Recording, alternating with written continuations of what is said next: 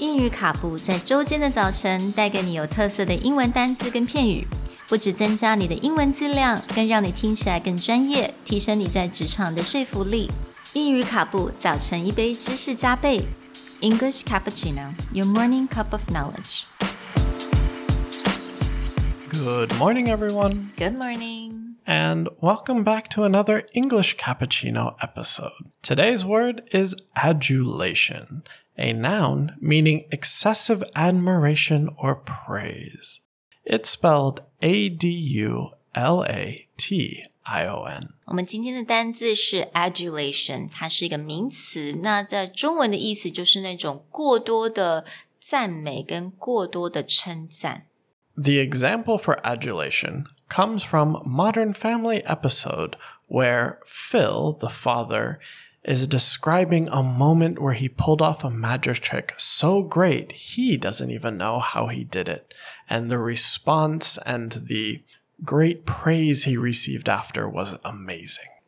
因为他可能在某一个 event，他做了他这个魔术，然后呢，成果非常的好，到他现在也不知道为什么他可以成功的完成那个魔术，所以他得到了非常多的称赞，反而让他非常的 stressed out，压力非常的大，因为他必须要 you know do it again and live up to his standard，所以他就说他得到了 amount of adulation，he did not know what to do with it。For the last year, I haven't paid for a drink in any realtor bar in California. I've never known that kind of adulation. I blow it tonight, and it all goes away. I'm just another bum walking into brokers, paying for my own long escrow iced tea. As you can see in the episode, to have adulation is quite a good thing. You may also see this in phrasing talking about celebrities or influencers where they enjoy the adulation of their fans. They enjoy being praised and loved by their fans.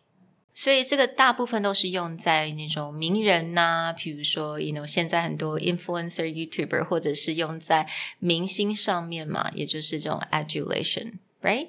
Right. So you may also see that when parents are taking care of their newborn baby or young child who they love too much, you would also see is parents often give their children too much adulation. Well, if you have adulation for our podcast, don't forget to subscribe, like, or leave us a review on Apple Podcasts. We would really appreciate the support. Mm. We'll talk to you guys next time. Bye. Bye.